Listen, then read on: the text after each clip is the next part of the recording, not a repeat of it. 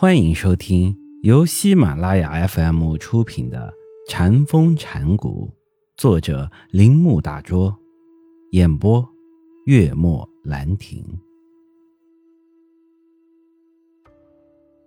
只有空，空是抓不到的，也是思想接触不到的。为什么呢？因为这是我们感官永远无法达到的地方。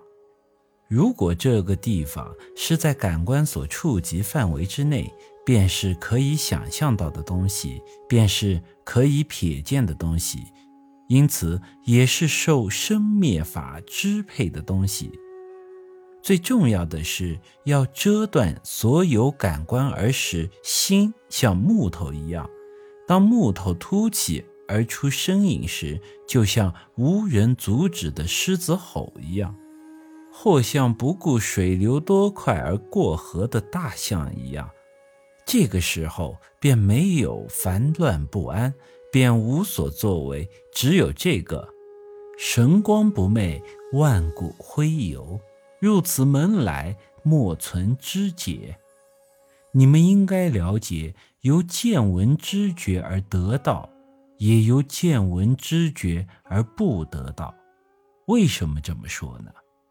如果让你们拥有毁灭生命和恢复生命的两面剑，那么只要你们具有见闻知觉，就能充分利用见闻知觉。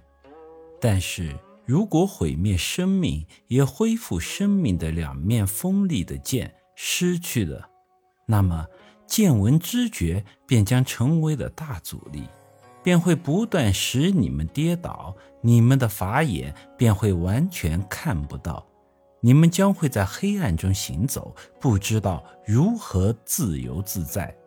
不过，如果你们想去掉见闻知觉而得自由自在，就要使那眷恋的心不再起妄念，使它尽处于自己的控制之下。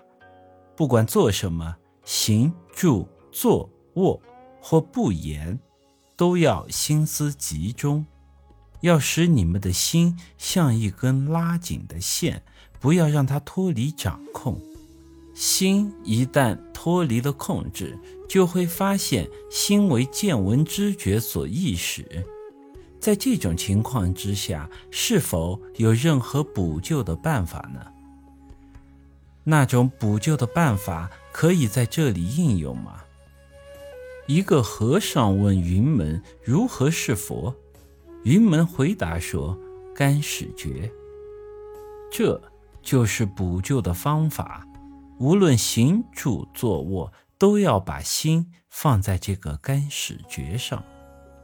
心总会突然的止息，像陷入死路中的老鼠一样，然后才会进入那未知世界中，而高喊：“哦，这个。”当这种喊声发出时，便发现你们自己了。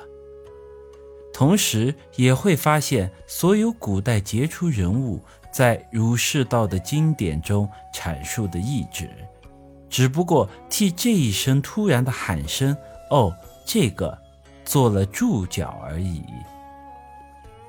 大会一再要学生们认识那种超越语言和推理以及意识限制，而在我们意识中突然爆发的物的重要性。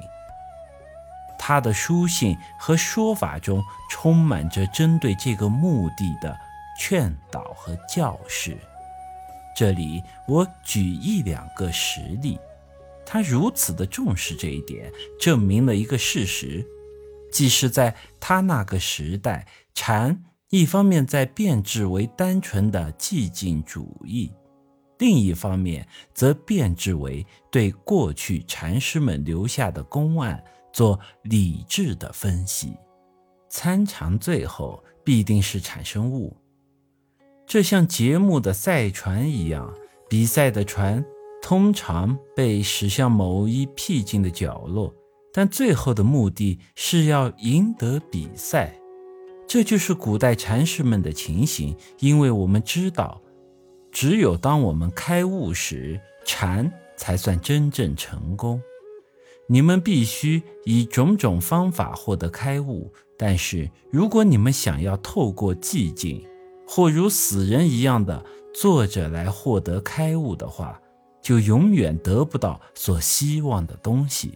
本集播讲完毕，请您继续收听。